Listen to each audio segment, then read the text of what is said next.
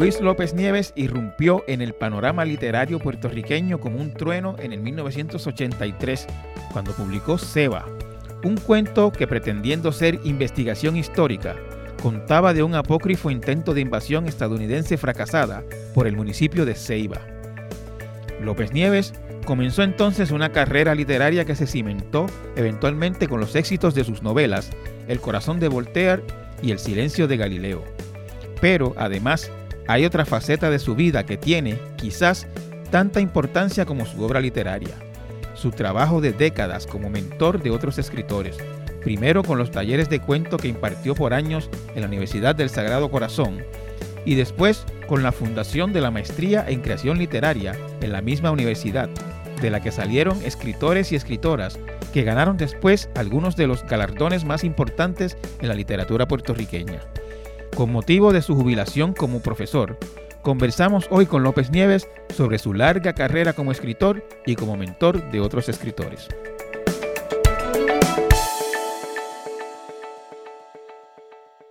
Con nosotros hoy, conmigo hoy en el podcast, eh, el escritor, profesor eh, Luis López Nieves. Eh, Luis, encantado de tenerte aquí en mi podcast. Gracias, Benjamín. Yo quiero hacer un, una disclosure. Luis no le gusta el spanglish, pero no, no, conozco de momento la palabra en español, se me pasó. Luis es, aparte de un gran escritor, un profesor, un mentor de escritores, pues es un gran amigo mío de hace muchos años. Eh, yo tomé mi primer taller de cuento en el 1989 con Luis. Ahí nos conocimos y hemos mantenido una amistad eh, desde entonces. Eso no quiere decir que yo lo voy a tratar suave en esta entrevista. Eh, vamos, a hacer una, vamos, a, vamos a tener una conversación como las que normalmente tenemos en este espacio. Luis, la razón principal, o sea, la primera razón por la que nos sentamos hoy es porque te acabas de retirar de, tu trabajo de muchos años de profesor. Sí. Eh, cuéntame, te, terminaste tus tareas en el Sagrado Corazón cuándo y, cómo?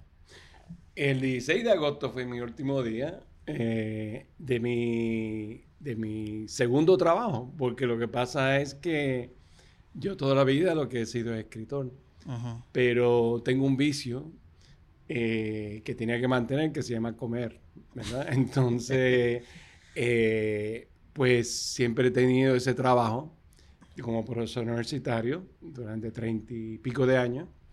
Eh, pero llegó el momento donde ya, por suerte, no necesito trabajar y quiero decir, no necesito tener dos trabajos, vamos a ponerlo así.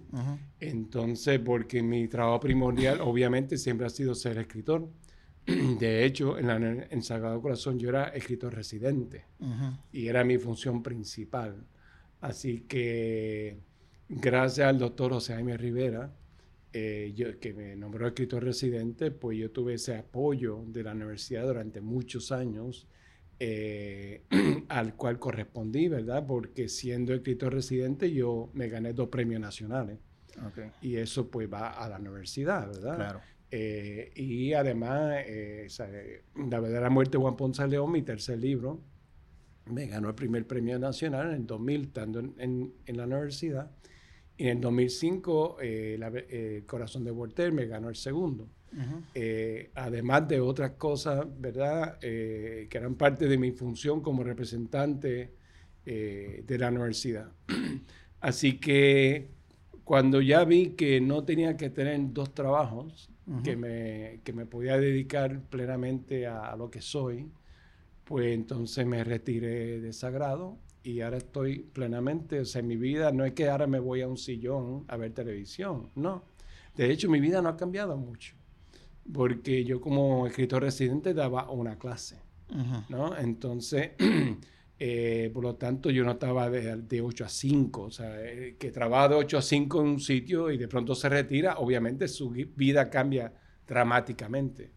Eh, yo sigo siendo escritor, pero ahora sin los compromisos que, que a lo que estaba eh, que tenía con, una institución, en este caso, pues, que tuve con la Universidad de Sagrado Corazón. Tú, a ti se te conoce eh, tanto como escritor como por ser un mentor de otros escritores. con tus talleres de cuento que les estuviste dando muchísimos años y con el programa de maestría de creación literaria que, creaste en el Sagrado. Pero antes de llegar a eso, eh, eh, quería ver cómo tú mismo te descubriste como escritor. ¿Cuándo tú supiste esto es lo que yo soy o esto es lo que yo quiero ser? Bueno, mira, podemos decir que ahí son dos etapas. La primera fue ya muchacho, tenía como 13 años. Eh, yo descubrí un uso práctico de la literatura. Yo invité a una muchacha a salir y me dijo que no. La invité a una fiestecita, ¿no? Entonces me dijo que no. Y yo dije, con mucha rabia, dije, esto no se queda así. Entonces esa noche fui y en casa escribí un poema. Al otro día fui a donde la muchacha de nuevo y le dije, toma. Y me le quedé de frente mirándolo. Entonces ella leyó el poema y, y cuando terminó se sonrió y dijo, ay, qué lindo. Ay, pues está bien, vamos a la fiesta. Eh, encontraste la utilidad de escribir temprano. Entonces me eso, eso, perdóname, eso fue donde, para ubicarnos en, en, espacio, eso, eso tú te criaste en el área de Santurce, tengo entendido. No, en Río Piedra. En Río Piedra. En diferentes lugares. Entonces, pues, Ahí me dijo que sí. Y entonces eh, ahí descubrí la fuerza que tiene la palabra. Algo que, tú como periodista sabes muy bien, ¿no? Eh, y entonces, pues, tuve un... esa es lo que llamo mi época oscura, creyéndome poeta, ¿verdad? Pero, como a los 14 años, leí un día, porque había unos muchachos mayores que yo hablando del extranjero, de Camus. Una novela del novelista francés Albert Camus. Y fui y la busqué en la, biblioteca o la compré, no me acuerdo. La leí, me conmovió tanto desde la primera oración. Muy famosa la primera oración de esa novela. Cuando leí Mi madre murió ayer, o quizás fue hoy, no me acuerdo bien, ¿qué importa? Y yo me quedé como, ¿qué es esto? Entonces, terminé la novela y yo dije, no, esto es lo que yo quiero hacer. Entonces, tenía como 14 años. Pero ¿qué pasa? Yo tuve bajo una presión bien fuerte de la familia que quería que yo fuera abogado. Era una presión constante y continua. porque me decían que yo me iba a morir de hambre como escritor, ¿verdad? Eh, como mucha gente dice, ignorantemente. Entonces, Pero ¿qué sucede? Ya en el bachillerato. ¿Y empezaste a hacer un bachillerato mm, dirigido a, estudiar leyes? En literatura, porque recuerda que uno puede estudiar leyes con cualquier bachillerato. Claro. Entonces. ¿Hiciste tu bachillerato en literatura? Eh, en estudios generales, estudios generales. Que era un programa elitista en aquella época. acá en Río Piedra. En Río Piedra, la UPR. Yo entré a la universidad a los 15 años. Yo entré muy joven. ¿Y eso? Eh, pues porque me brincaban de grado. brincaban de grado. sí. cuando yo estaba, bueno, primero me anotaron joven. Segundo, cuando yo estaba en cuarto grado, la maestra se pasaba dándome cocotazo. Cosa que hoy día me imagino que estaría presa. Eh. Este, pero tenía una sortija de graduación eh, porque yo era demasiado inquieto. como decimos, desinquieto. Como decían antes, desinquieto. hoy, hoy te hubiesen diagnosticado y medicado. ¿Qué, pasó en aquella época? Pues me, me llevaron a un psicólogo y él dijo que era que yo estaba aburrido, porque ya yo sabía todo eso. Lo que pasa es que yo me crié en una casa con biblioteca y yo me pasaba leyendo. Y yo tenía una enciclopedia, dos enciclopedias bien grandes, y yo todas las noches me llevaba un volumen para, para la cama. Y entonces, pues, pues nada, parece que yo me, un poco me autoeduqué, eh, ahora se me fue la palabra, autodidacta, ¿verdad? En ciertas áreas. Y entonces la maestra decía, la capital de Francia, y yo, París, Luis, por favor, espere su turno, levante la mano. ¿Me entendió? Sí. Capital de Inglaterra, Londres. Luis, entonces ahí venía y se acercaba y volvía y me daba el cocotazo. Entonces ella me reportó y por eso me brincaron de grado. Después hice la, la escuela superior en dos años. Eh, ¿De, entré a la- de- de qué escuela te graduaste, Luis? de la escuela Gabriela, en Santa Gabriela. ¿Sabes cuál es? Santa Gabriela. Sí, Santa Gabriela Mistral. Santa Gabriela Mistral. Ah, bueno.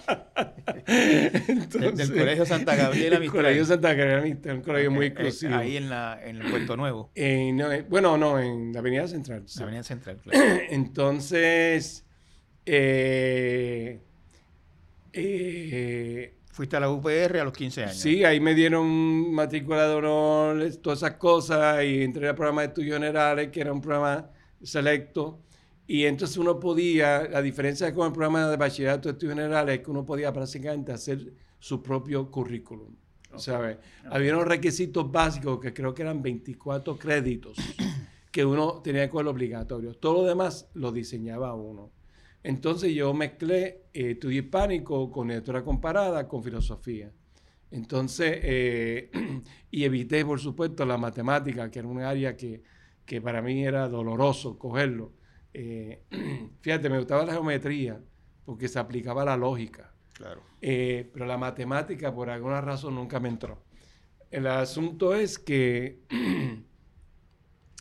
que Estudiaste literatura, al- empezaste a los 15 años en estudios generales en la UPI. Sí, todo, todo- entonces, todo ese la- tiempo seguías la- leyendo, Luis, todo el tiempo leyendo, leyendo. siempre leía y siempre andaba con un libro. Y más cuando entré a la universidad, que, que ya, claro, ahí eh, yo entonces lo que pensaba era, ok, pues me hago abogado y entonces pues soy escritor, pues como tanto abogado, Lloren Torres y toda esta gente que eran abogados, Seno Gandía que era médico, pero eran escritores, pues no son, entonces después está bien, estudio leyes.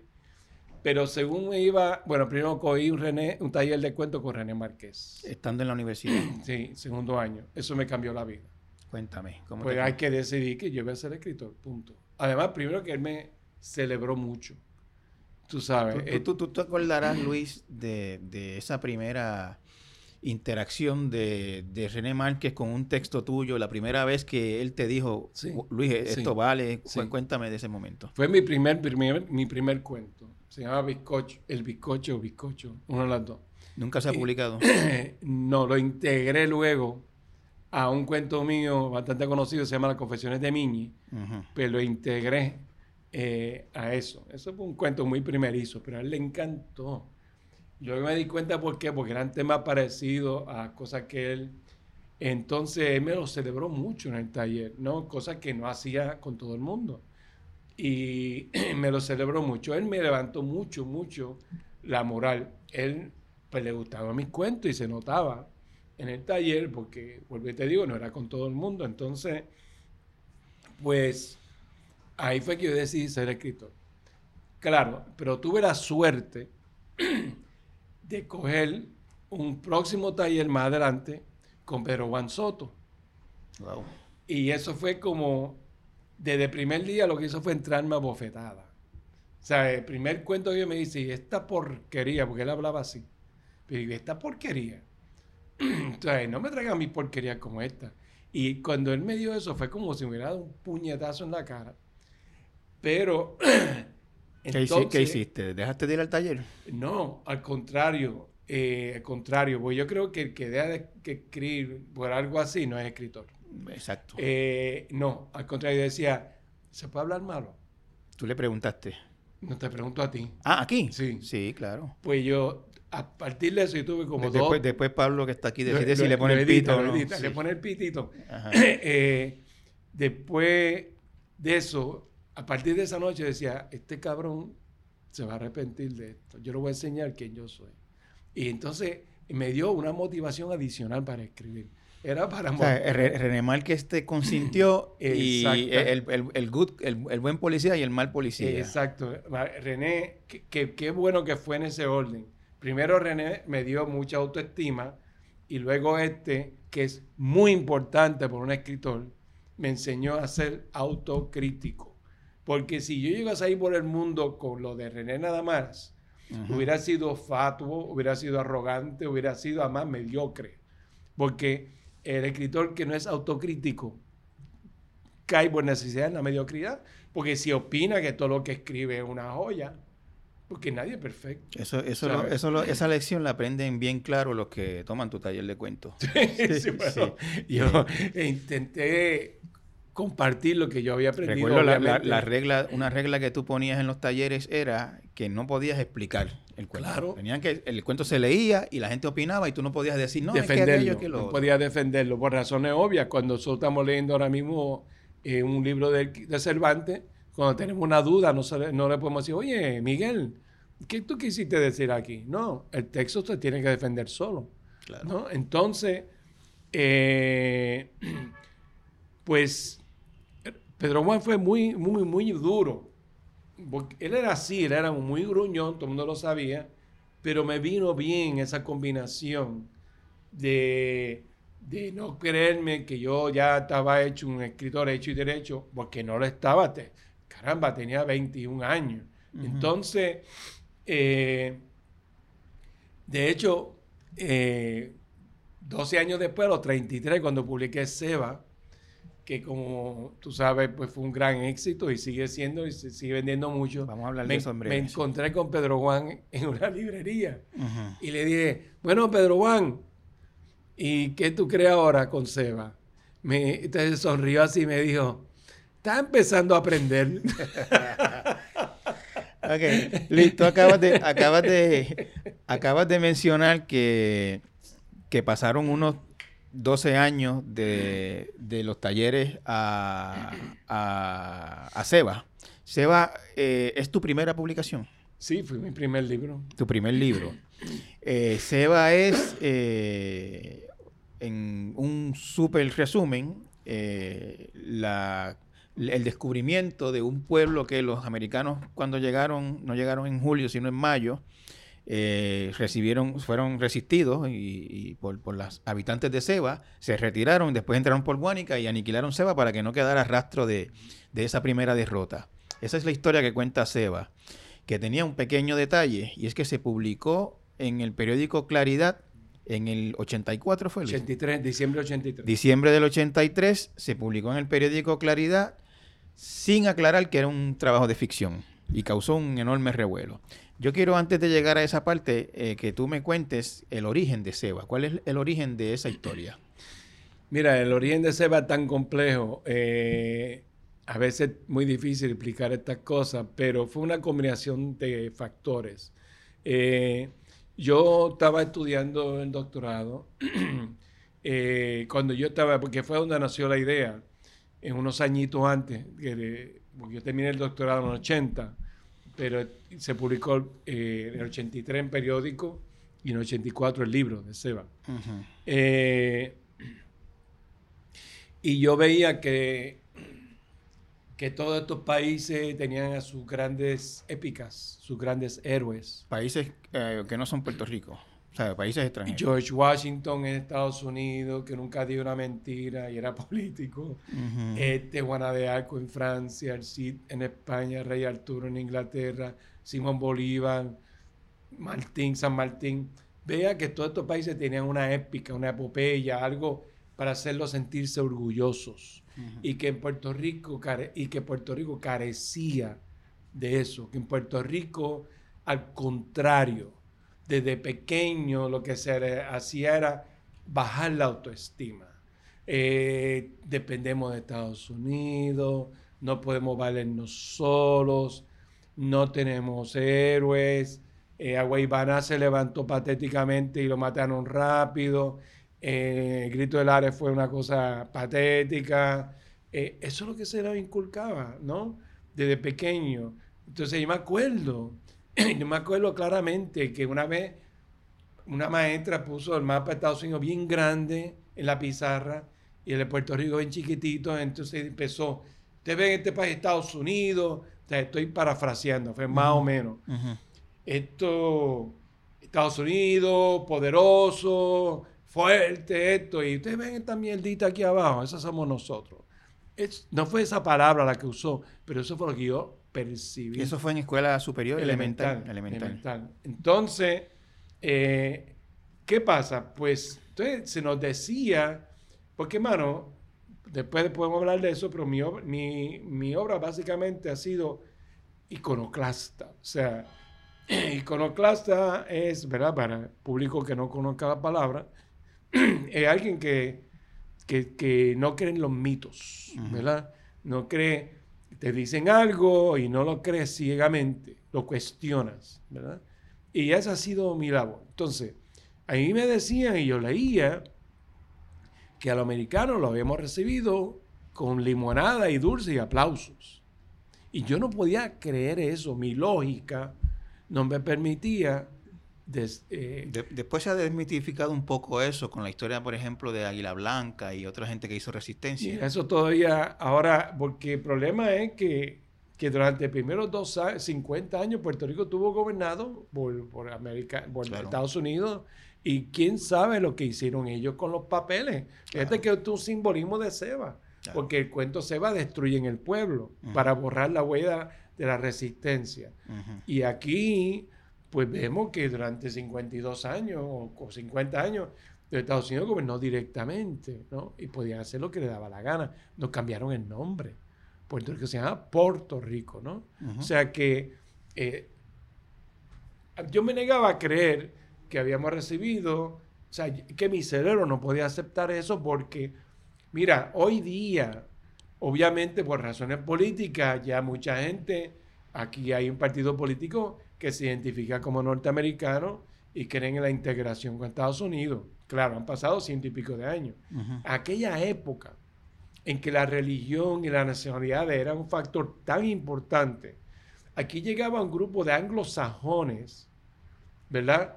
Eh, protestantes, que en aquella época era tan importante, y llega a un, público, a un pueblo hispano y católico, y tú me quieres hacer creer a mí eh, que, llegaron y que todo el mundo, ay, qué bueno, vengan. Y que hablaban otro idioma, que eso era bien importante.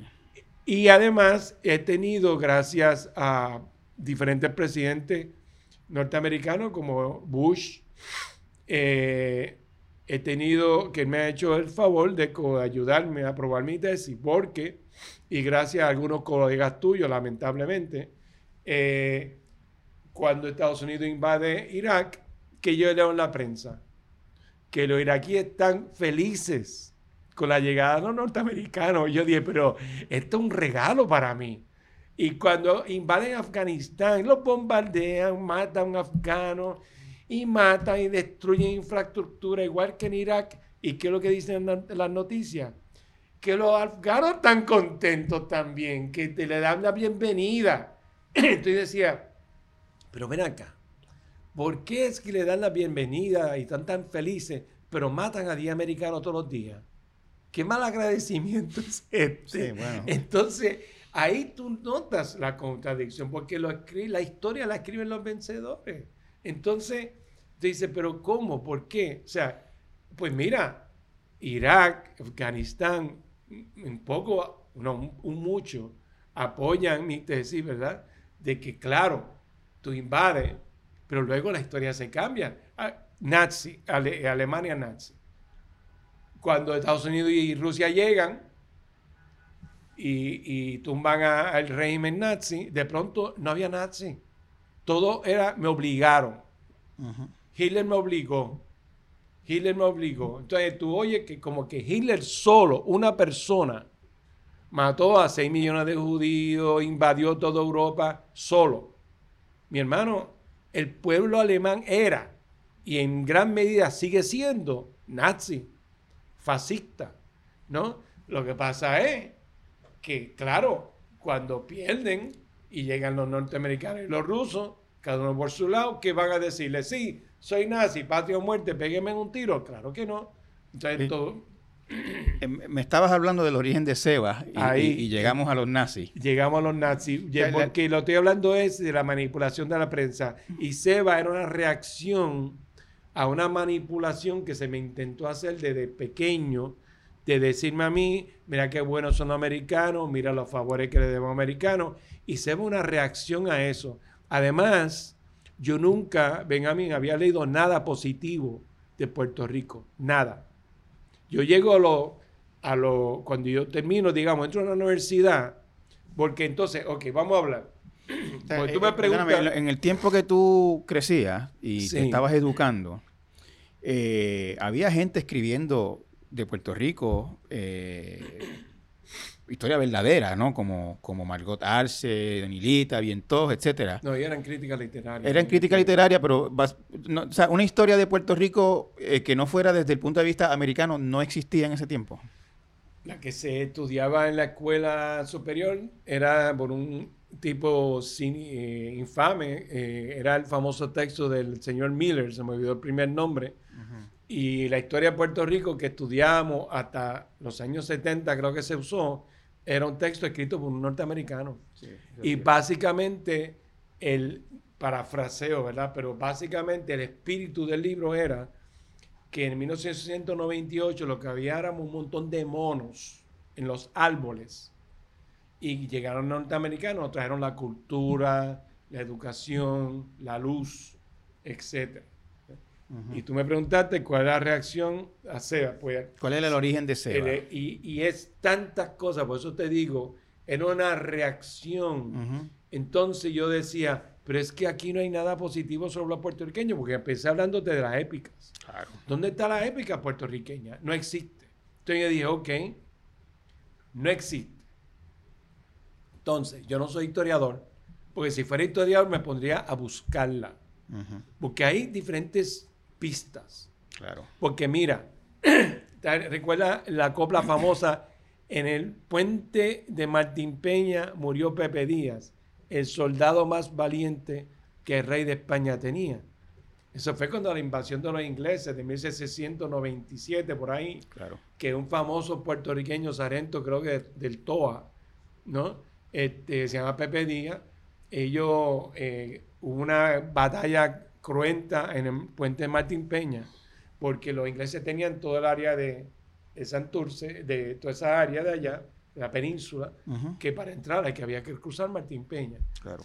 Pero nunca nos enseñaban a sentirnos orgullosos bueno, de ese tipo de la, cosas. La, historia que yo recuerdo que en la escuela me enseñaron de niño sobre la invasión inglesa era que alguna enfermedad había matado a los ingleses y se habían ido. No, esa fue otra. Esa fue otra invasión eh, no me acuerdo, fue anterior a esa.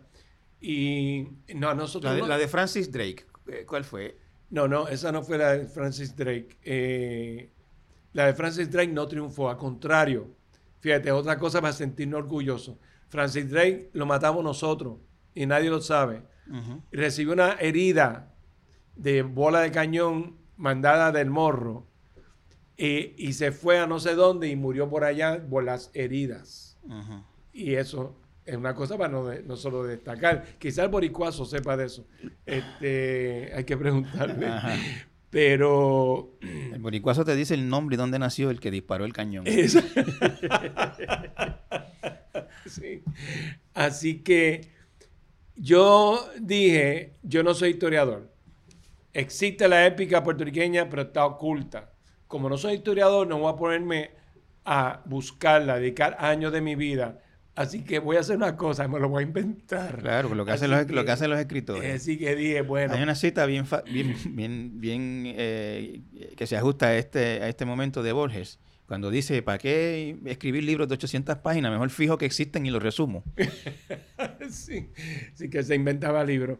Así que eso fue Seba. Yo decidí entonces inventarme un libro eh, con una épica positiva de Puerto Rico. Y te voy a decir, eh, Benjamín, que al día de hoy, que han pasado treinta y pico de años, todavía yo doy charla en escuelas superiores y se me acercan estudiantes y me dicen, oiga, eh, Luis, muchas gracias. Usted sabe que es la primera vez que yo leo un libro de Puerto Rico y me siento orgulloso de ser puertorriqueño. Se sigue, ese libro se sigue asignando incluso hasta en escuela intermedia. Yo sé que, lo dan. Bueno, mi, hija está en intermedia y lo, lo estudió hace poco. Sí. Eh, Luis, esa decisión de publicarlo en un periódico y de publicarlo sin eh, aclarar que era un texto apócrifo, que era un, ficción, que era un cuento, eh, ¿cómo fue esa decisión? Mira, los escritores siempre hemos sido juguetones. Esto no me lo inventé yo. Cervantes, escribiendo El Quijote, no sé si te acuerdas que creo que en la primera parte que él de pronto interrumpe, dicen, ah, perdonen, no puedo seguir escribiendo, porque realmente esto no me lo inventé yo. Yo lo que hago es traduciendo unos eh, manuscrito árabe del Cide Ahmed Ben que sé yo, eh, y, eh, y caramba, pues se acabaron. Así que no puedo continuar hasta que los encuentre. Y entonces, más adelante dice, ah, ya encontré y puedo continuar. Fíjate que pasando gatos por liebre. Uh -huh. Neruda, los versos del capitán, empieza con la cuestión de que estos son unos versos que un capitán escribió y que él encontró y tal. Pues nada, yo quise hacer una travesura. Además, yo decía, esto nadie me lo va a creer. Este cuento es demasiado inverosímil. O sea, ¿cómo la gente va a creer que en Puerto Rico, que todo el mundo sabe que la invasión norteamericana fue en, en julio, ¿cómo van a creer que fue en mayo?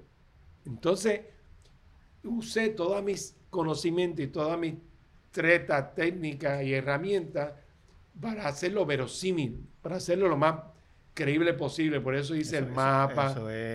Eso, es, una, eso es una función básica de escritor, hacer que Exactamente.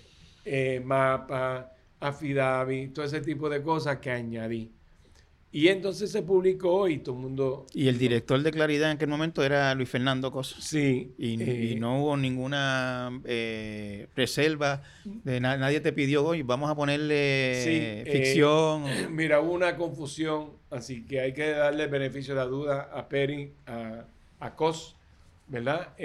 como periodista él cumplió con su responsabilidad, pero hubo un error. Yo le dije a él... Porque yo tenía una oferta para publicar el cuento en otro periódico de aquella época, se llama Reportero. Y estaban dispuestos a publicarlo como yo quería, sin identificarlo como cuento. Pero yo prefería claridad, por razones, muchas razones. Entonces, yo fui y me reuní con Peri y le dije, Peri, este, yo quiero publicar, pero yo no quiero identificarlo como cuento por esto y lo otro. Yo, porque esto es increíble para que la gente lo crea y, aunque sea por tres minutos, tú sabes. Y yo entendí que me había dicho que sí. Yo me fui de allí con, esa, con ese entendimiento. Te lo digo honestamente. Eh, quizá he cambiado de opinión. La cosa es que cuando, en aquella época, muy diferente, estamos hablando de los años 80, en aquella época, tú sabes, no era como ahora que se hacía en computadora los periódicos se hacían en, cartones de papel. Claro. Pues uno yo, eh, uno, yo siempre iba a verificar que no hubiera errores antes de que se publicara, ¿verdad? Yo soy, en eso soy bien perfeccionista y soy muy, muy, muy minucioso. Entonces fui y el día antes voy y Peri no estaba en Puerto Rico, estaba de viaje. Entonces voy a donde Ricardo Alcaraz, que era el que estaba trabajando en... El montaje. Montaje. Tenía otro nombre, pero no me acuerdo ahora cómo le decía. El, emplanador. Emplanaje. Emplanaje. emplanaje. Y le di, entonces miro, estaba todo bien churinaki, bien chévere. Me dieron cuatro páginas, el mismo centro del periódico. Cuando miro decía cuento. Eh, Recuerda que eso era una cosita. Sí, un, antetítulo. sí, pero era un un pedacito de cartón que estaba puesto ahí. Y yo dije, no, espérate, Ricardo, esto no se puede publicar así. Y al acuerdo con, con Peri fue este. Y él me dijo, no, pero mira, yo tengo aquí las instrucciones. Entonces me sacó un papel y me enseñó que decía poner cuento. Y dije, bueno, pues Peri se equivocó. Y bueno, pero es que esto y lo otro. Yo dije, bueno, pero es que si es así, yo no lo publico. Yo detengo el cuento, no lo puedes publicar. Y tuvimos un rato hasta que finalmente lo convencí y me dijo, pues está bien, pues yo lo quito. Y quitar es una cosa que tardó un segundo. Sí, sí, era como un tape, un pequeño tape. Como un tape. Quitar eso del cartón provocó todo lo que... Pero te voy a decir una cosa, Benjamín, eh, y espero que esto no suene arrogante, porque no lo digo en ese sentido, de, de quién me creo, no, no, no. Es simplemente un dato objetivo. Eh, algo pasó con el cuento. Porque, ¿qué pasa? Treinta y pico años después, yo voy a una escuela, a una universidad, a una charla, a un curso de literatura. Le han dicho al estudiante, lean este cuento, que mañana viene el escritor. Y yo llego y lo primero que me preguntan es, ¿eso es verdad? Entonces, es lo primero que me pregunta. Sí, es que tiene, es una, es una, el que, el que esté oyendo esto y no lo haya leído, está por ahí en todas las librerías. Eh, realmente eh, es una obra eh, que no es un mero escrito, como acaba de decir Luis, tiene la polla carta, ahí está una foto, si mal no recuerdo, hay una declaración, en blanco. declaración jurada, etcétera, etcétera. tiene una fuerza persuasiva muy inusual en una obra literaria. Gracias. Eh, y entonces, eh, básicamente esa, esa, era mi próxima pregunta, Luis. Treinta y tantos años después, ese es un cuento que se estudia en las escuelas. De hecho, ahora en el verano del 19 en Puerto Rico, hubo una columna en un periódico, en el periódico El País de España, en que un escritor eh, venezolano es, un columnista venezolano, eh, hablando de, la, de las protestas de ese verano, hacía una. la enmarcaba en la epopeya de. en la épica de, de Seba. Comparó con Seba. Lo comparó con Seba. O sea que es una obra que sigue eh, presente. Y de hecho se comenta, o sea, es una obra que se comenta todavía por ahí. Yo creo que ese cuento está, pues, podemos decir, al nivel de, del negrito, el, en el fondo del caño hay un negrito y, y otros cuentos así clásicos de la, de la literatura puertorriqueña. Eh, ¿qué, tú crees, Luis, que tiene esa obra que, que, que, ha tenido esta resonancia todos estos años? De hecho, mi, mi, maestro Pedro Lastra hace poco me trajo un libro de una historiadora que me regaló, se me olvidó el nombre, creo que es Rabel y me enseñó el prólogo donde decía, este libro de historia es verdadero, no es una eh, broma a los Luis López Nieves, o sea, como que había que aclarar. Eh, perdóname, ah, que, mira, Benjamín, eh, la literatura tiene cosas que no se pueden explicar. Eh, lo que te estaba tratando de decir con lo de, de 30 años después, todavía me preguntan, algo ocurrió en ese cuento, algo se cuajó en ese cuento. Eh, yo voy a Argentina, voy a Chile, voy a aquí, y la gente ha leído el cuento y, me comentan, ¿sabes? Todo el mundo lo compara con algo en su propio país, ¿no? Ah, sí, pasó esto, ah, sí, pasó lo otro. Eh, ¿Qué sacado? Mira, también lo han leído sin los documentos, porque yo también creía que tenía que ver con lo que sé yo, como 12 documentos, mapas. No, también lo han leído sin los documentos.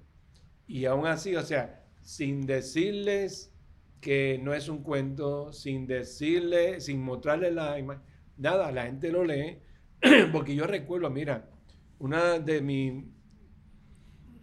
modelos cuando yo empezaba, José Manuel Torres Santiago, el gran poeta puertorriqueño, cuando eso era un manuscrito, porque antes, ¿verdad? Es que la gente, sobre todo los jóvenes, van a decir a ah, diablo que, dinosaurio. Pero cuando yo estaba escribiendo no había computadora. Entonces, al principio. Entonces, pues, uno lo que hacía era que, lo escribía a maquinilla.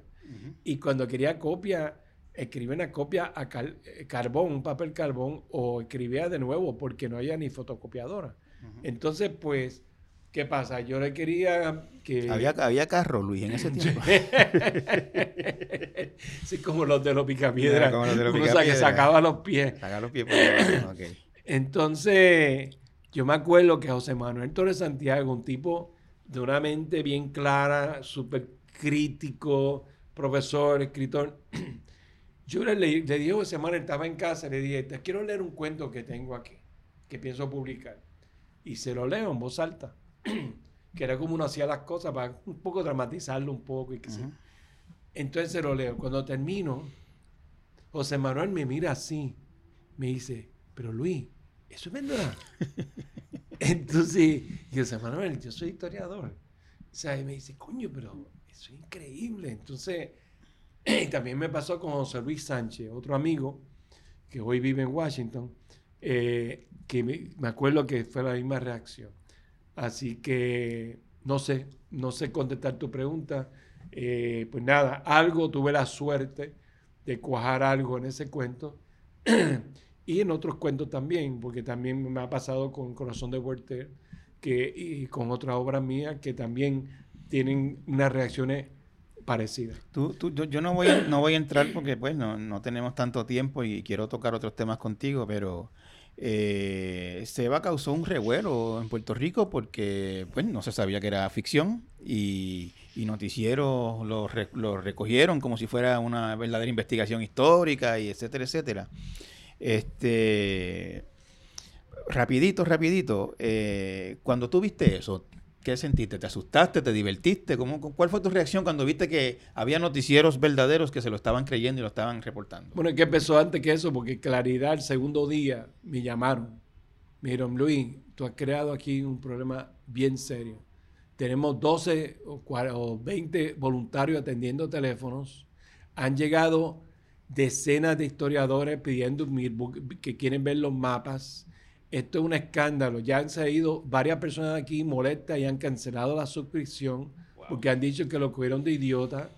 Este, y tú has creado aquí un escándalo. Y yo me quedé pasmado. Y dije, ¿qué? Pero ¿cómo va a ser? Y entonces seguía. Entonces, ¿qué pasa? Nuevo, el Claridad mandó un comunicado de prensa a El Nuevo Día, ¿verdad? Que era otro Nuevo Día en aquella época. Eh, al mundo, al periódico más importante aclarando. Esto es una cosa única, ¿no? Este, aclarando. Seba es un cuento. Seba es un cuento. Aclarándolo. Pero que como en aquella época, por la cuestión ideológica, pues entonces el Nuevo Día y el Mundo no publicaron el comunicado.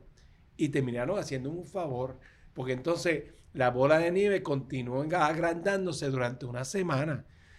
y en televisión lo comentaban, y en la prensa, y en la radio continua.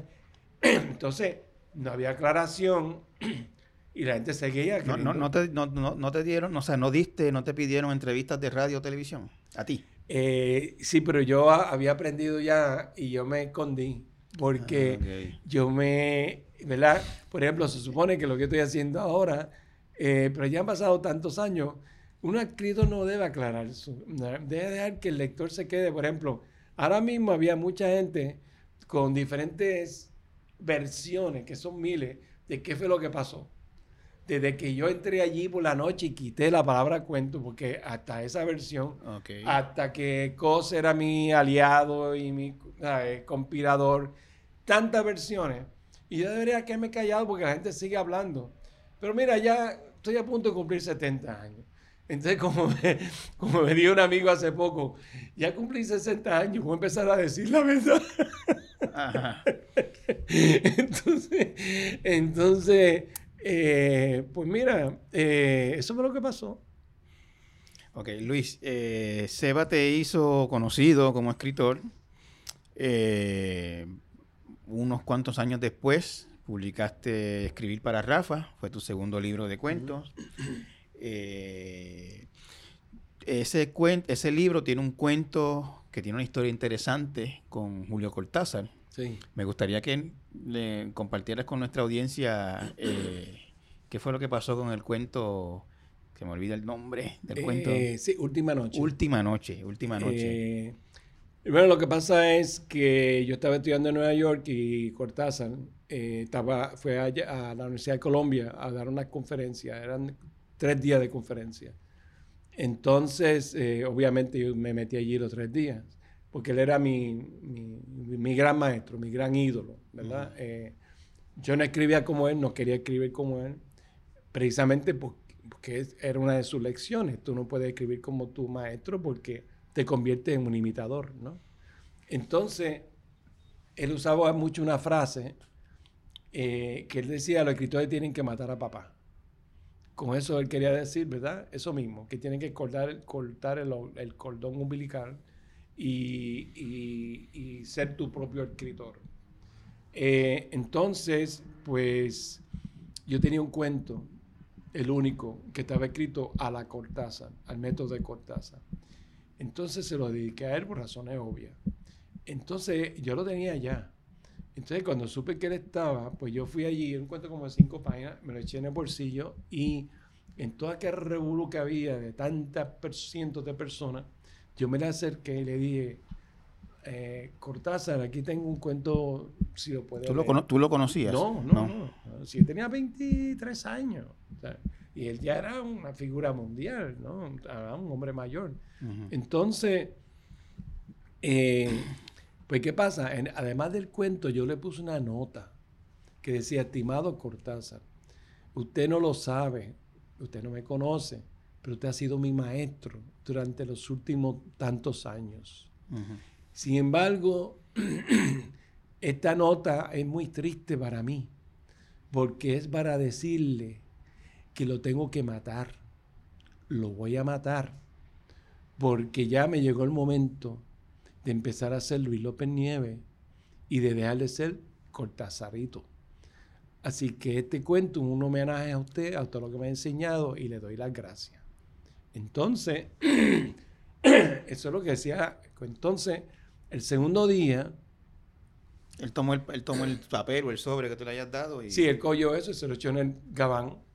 Y entonces el próximo día, después de la conferencia, como siempre, estaba toda la corte, todo el mundo alrededor de él, hablando con él. Y yo me acerqué así de lejos, porque todos eran profesores mayores, engabanados y muy formal, hablando con el gran Cortázar. Y, yo era este muchachito estudiante con maones y camisetas. Entonces, pues yo estaba como poco retirado, escuchando, escuchando, escuchando. Y entonces, eh, cuando me voy a retirar, eh, veo que de pronto oigo López. Y yo miro así, me dice usted, López. Y yo, miro para atrás y veo que es a mí. Y yo digo, ¿yo? Me dice, sí, sí, por favor. Entonces me la acerco. Eh, a todo esto estoy pasmado. Yo no, podía ni hablar, ¿no? Entonces digo, dígame, oiga, me ha encantado su cuento, lo felicito. Claro, mi primera reacción fue, ah, me está diciendo esto por... A lo mejor ni lo leyó, ¿verdad? Pero me dice, me gustó mucho la forma en que usted integró la cuestión de la selva con la cuestión urbana y tan, tan, y entonces me hizo varios comentarios. Hay detalles que te hicieron entender que, sí había, leído, el cuento. Entonces, a todo esto y me quedo mudo, ¿verdad? Entonces veo que Ivonne, yo estaba con Ivonne Char y Tomás López Ramírez y, y dos escritores puertorriqueños. Entonces Ivonne me da con el codo, como diciendo, di algo, pero yo estaba mudo. Entonces, eh, me salió un gracia. Y entonces pues, había mucha gente, pues, pues, pues nada, él se empezó como a virar. Y entonces yo me empecé a virar. Entonces él se viró de nuevo y me dice, oiga, se me olvidaba, máteme. Pero simbólicamente, ¿ah? Entonces, pues yo me echo a reír y le digo, sí, sí. Entonces, eso fue todo. Entonces me fui eso fue después de René Marqués y Pedro Juan Soto. Sí, no, ya varios años después. que, yo puedo imaginar que ese momento que Julio Cortázar te dice, me gustó mucho un cuento tuyo, pues, pues bajarte de esa nube hubiera sido bastante difícil. ya yo había aprendido con Pedro Juan y con otros a ser autocrítico y con el mismo Cortázar, ¿no? Así que... Eh, cuando llegamos a la puerta, ¿sabes cuál fue mi reacción? Me vi a donde Tomás y a donde Ivonne y les digo, ustedes son testigos, ustedes son testigos de lo que él me dijo. Sí, sí, sí, somos testigos. Y nada, esa fue la anécdota, fue un momento bien interesante para mí, porque para un escritor de 23 años que está empezando, eso, eso te puede marcar. Claro. Eh, Luis, eh, tú tienes tu obra pues bastante conocida. Después de escribir para Rafa está La verdadera muerte de Juan Ponce de León, El corazón de Voltaire y eh, El silencio de Galileo. pero aparte de tu obra como escritor, tú tienes lo que también se puede, se podría catalogar como obra también, y es el trabajo que has hecho con otros escritores primero con tus talleres de cuento que lo llevaste a cabo por muchos años en el Sagrado y después con la creación de la maestría en creación literaria, eh, que todavía está en el Sagrado, tengo entendido. Eh, no está. No, ya, se canceló. Se canceló. Bueno, pero durante el tiempo que duró, que fueron más de 10 años. 15, eh, 15, años. 15 años. se pasaron por ahí y se graduaron y se hicieron escritores, o, o, por lo menos refinaron su talento eh, varios escritores bastante conocidos en Puerto Rico. Eh, cuéntame, Luis, de dónde el, deseo, el afán de compartir eh, tu conocimiento en, el arte o el oficio de, escribir. Mira, René Márquez, yo aprendí más con René fuera del salón que dentro. igual con mi maestro Pedro Lastra, eh, con eh, escritores que no fueron mis maestros en salones, pero por ejemplo Emilio Díaz Balcárcel, José Luis González fueron mi amigo. José Luis cada vez que venía de México me visitaba, nos íbamos a comer, ¿sabes? Y, hablando con ellos, yo aprendía más, a veces en una noche, de lo que uno podía aprender en un semestre, ¿verdad? yo empecé con un taller como escritor, decidí que mi vocación iba a ser escritor con un taller de Nere Marqués. Por lo tanto, se me quedó eso por dentro de que era mi forma de que yo podía aportar.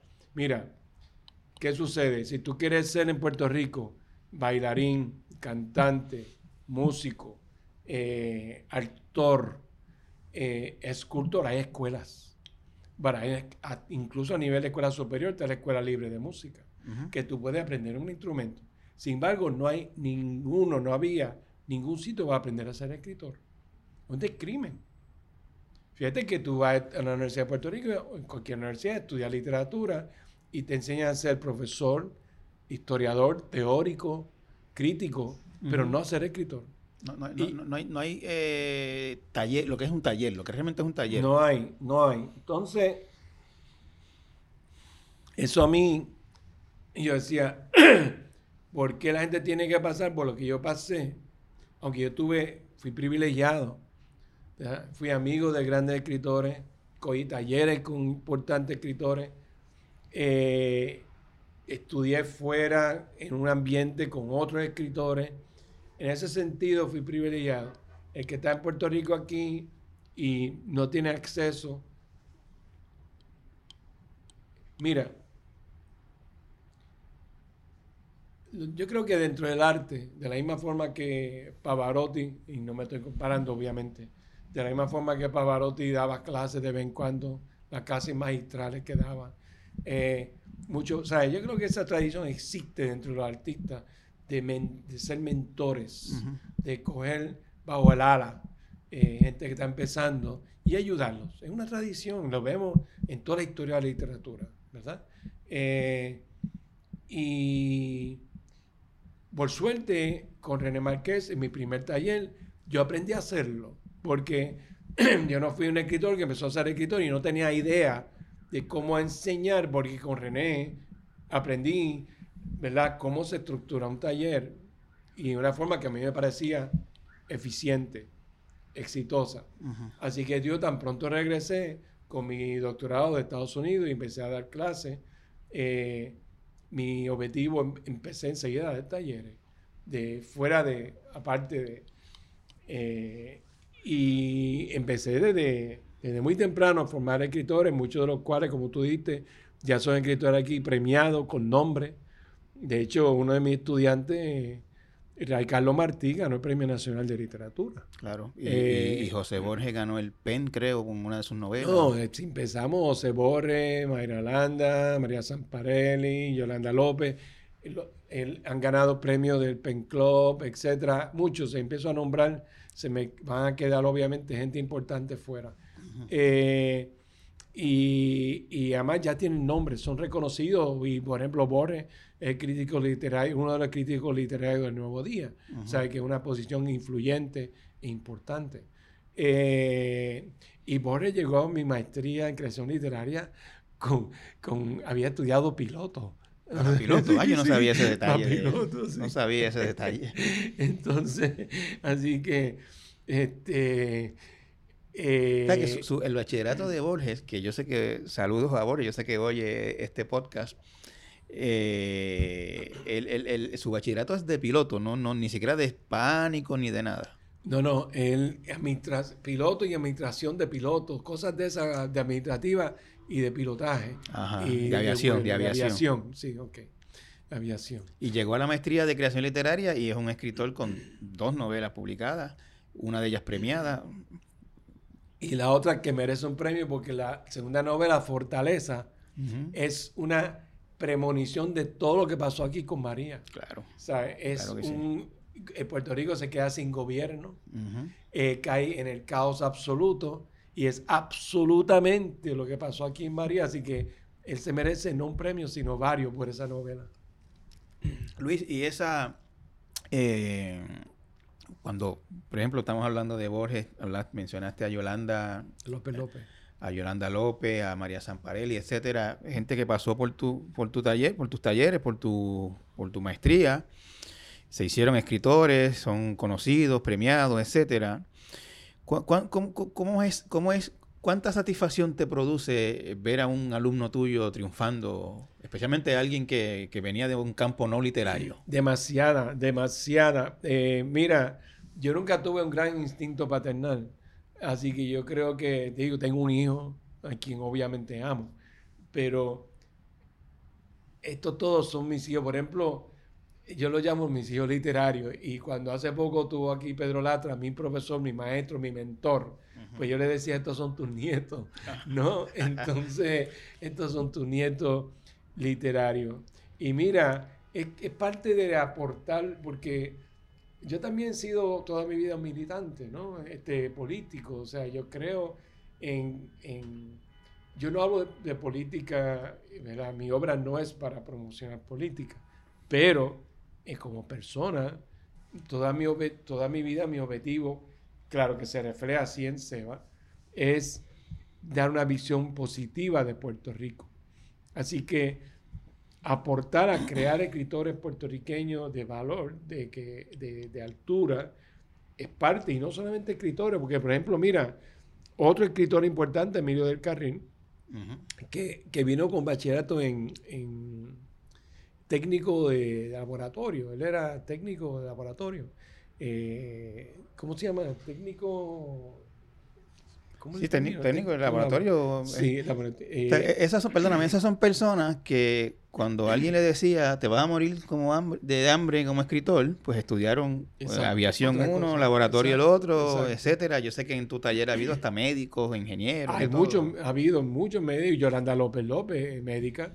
Este, o sea que. O sea, son gente que le huyó por un tiempo a esa vocación, pero al final terminó atrapando. No podían soltarla. Así que Emilio, que vino con un bachillerato de ciencias y ahora se ha convertido, además de escritor, en un excelente minicuentista, pero se ha convertido en teórico del minicuento. Un teórico invitado a Perú, a Chile, a Argentina a dar conferencias, porque él terminó el doctorado en, el Centro de Estudio Avanzado y ahora es un teórico en minicuento. O sea que, que ha tenido esto varias eh, ramas, además de la literatura, pero también de ramas afines. Luis, eh, ya sin, la carga académica, eh, sin tu segundo trabajo, pues solo te queda el primer trabajo. Y quería preguntarte esa pregunta que a los escritores no, nos gusta que nos hagan mucho. ¿Estás escribiendo? ¿Viene algo pronto? Bueno, ¿estás escribiendo no es una pregunta? Es que estás escribiendo, porque un escritor que no escribe no es escritor. Exacto. Eh, sí, tengo una obra terminada que se llama Toda la sangre del mundo, una novela. Está terminada hace ya un par de años, pero todavía la tengo ahí como aguantada porque Mira, los escritores somos intuitivos. Fíjate que tú me preguntabas ahorita cómo se dio Seba. No te sé explicar. Esa, pregunta normalmente no tiene respuesta. Lo que pasa es que, mira, hay tres áreas del conocimiento, tres eh, áreas, no, este, fuentes de conocimiento históricamente reconocidas, ¿verdad? La lógica, el método científico y la revelación divina, ¿verdad? La Biblia, el Corán, esos son tres fuentes. Bueno, el conocimiento viene de aquí, de aquí o de acá. Pero los artistas bregamos con una cuarta, que se llama la intuición. ¿Verdad? Eh, ¿Por qué tú quieres poner el punto aquí y no lo quieres poner acá? Eh, hay veces sí hay unas reglas gramaticales, pero quizás no fue el mejor ejemplo, porque el punto va donde va el punto. sí que fue un ejemplo. La, manera en que yo, la manera en que yo a veces me he enfrentado, y yo sé de lo que tú estás hablando, es cuánto es suficiente de escribir. ¿Cuánto se supone que yo, cuánto se supone que yo pare con, esta oración debe tener seis o siete palabras? ¿Cómo suena mejor? ¿Cómo se oye mejor? ¿Cómo se siente mejor? Eso es intuitivo, ¿verdad? Porque hay veces que hay que decir que el hombre eh, se despertó y que miró el reloj que se puso la chancleta y fue a abrir la puerta. Y hay otras veces que basta con decir, el hombre se despertó y fue abrir la puerta. Eh, ¿Por qué hace falta añadir que se puso la chancleta o miró el reloj? Pues a veces puede ser decisivo para un cuento. Quitarlo o ponerlo. Claro. ¿Cómo uno sabe eso? Pues, como pasó con Seba. Me acuerdo que alguien me preguntó, una entrevista hace poco, me preguntaron, eh, eh, ¿tú revisarías Seba? Y yo, ¿estás loco? ¿Por qué yo revisaría Seba? Un libro que, se está leyendo, leyendo en toda América Latina, que es estilo, que yo podría revisar? O sea, dañarlo, porque no sé qué yo haría. Digo, perdóname, ahora que lo digo, me salió por la boca, me salió un poco pedante, como diciendo, oh, esto está perfecto. No, no es que esté perfecto, pero está terminado. Vamos a ponerlo así. Eh, eh, era Borges, creo que decía que uno, ¿por qué publicar? Pues para dejarle editar. Decía Borges que publicaba para, para dejarle editar. Y eso es muy cierto, ¿sabes? Que después que uno publica un libro ya no deja de leerlo, porque si no lo vuelve a leer, quiere hacerle más cambios. Sí, sí. Oye, Luis, y entonces eh, tienes una novela lista hace dos años, no la has publicado porque la intuición te dice que le falta algo, es lo que me estás queriendo decir. Que no es el momento. es el momento. es una novela diferente larga. Eh, es una historia de amor que dura dos mil años. Eh, pero nadie es inmortal, no hay vampiro, nada de eso, pero dura dos mil años. Eh, ¿Cómo y por qué? Claro, tendría que leer la novela. Y, yo creo que ya para el año que viene quizás ya llegó el momento de mover esa novela. Me dijiste una cosa clave para los que conocemos tu obra. Es una novela larga. Sí. Tus novelas son cortas, relativamente cortas, y, eres bien aficionado, afín al, género epistolar, aunque pues en tiempos modernos las cartas de tus cuentos son de emails, básicamente. Eh, ¿Estás en esa línea otra vez? No, esta novela eh, está contada en primera persona, eh, en orden cronológico, tiene como 400 páginas. Creo yo, que va a ser la versión final. Eh, y es bien diferente a todo lo que yo he escrito, bien diferente. Y de hecho ahora estoy escribiendo otra, porque esa está terminada, que también es bien diferente. O sea, Luis, eh, una lista que no la has publicado porque en el momento, trabajando otra, en, ese baúl, en, esa, en esa lista de proyectos, ¿cuánto hay? ¿Hay mucho? Sí, bueno, porque eso son novelas, porque entonces también escribo, tengo muchos cuentos ya terminados que no he publicado, eh, varios. Eh, tengo un par de novelas más en el tintero y tengo un par de novelas, por ejemplo, eh, me ha dado ahora con revisar la primera novela que yo escribí, que nunca publiqué, que se llama La felicidad excesiva de Alejandro Príncipe, que la escribí en el 80. Y también, por intuición, dije, no, esta novela no... Te voy a explicar una cosa que no, te, expliqué, no te he explicado. Lo que pasa es que mi ídolo, mi modelo era, era Cortázar. Él publicó su primer libro a los 38 años. Y yo veía, porque yo aprendí mucho mirando lo que pasaba a mi alrededor, eh, y aprendía qué errores no cometer. Y yo veía a muchos amigos míos publicando libros a los 21 años y un año después arrepintiéndose yendo por la librería a recogerlos. Y entonces viendo eso y viendo otras cosas, errores, yo decidí, y cuando leí que Cortázar había publicado su primer libro a los 38 años, yo dije, yo no voy a publicar un libro hasta que tenga 38 años. Entonces... Roseba fue antes. Entonces, libro. Libro. libro. Pero entonces yo dije, yo voy a publicar en revista para que la gente me vayan conociendo, en periódicos, en otros medios, pero no libro. Por eso publico Seba, que es un cuento largo, a nivel libro, en, en claridad, donde le dieron un espacio excepcional. ¿Y qué pasó cuando salió publicado en claridad? A partir de eso, que fue en diciembre del 83, yo iba a las librerías y entraba donde me conocían y me decían, mira, publica ese, ¿por qué tú no? Mira, aquí todos los días, me dijeron varios libreros, este hombre, el argentino, se me olvidó el nombre ahora, este, y la tertulia aquí, Jesús Tomé en la tertulia, me decían, Mira, aquí todos los días viene gente que, no pudieron leer el periódico y preguntándome que dónde pueden conseguir Seba. Publica eso. Porque a mí no se me había pasado por la, por la mente, porque era un cuento nada más. y porque no, quería publicar hasta los 38. Y tanta fue la insistencia que un día dije, bueno, yo creo que voy a tener que alterar mis planes. Y publiqué el libro en 84, que tenía 34 años de edad. Luis, eh, te agradezco tu tiempo en esta entrevista. Eh, estaré y estaremos todos esperando con mucha ansia el momento en que la intuición te diga, publica toda la sangre del mundo, porque esa súper breve sinopsis que diste aquí realmente eh, llama la atención. Gracias. Gracias por tu tiempo y... Gracias a ti, a la orden siempre.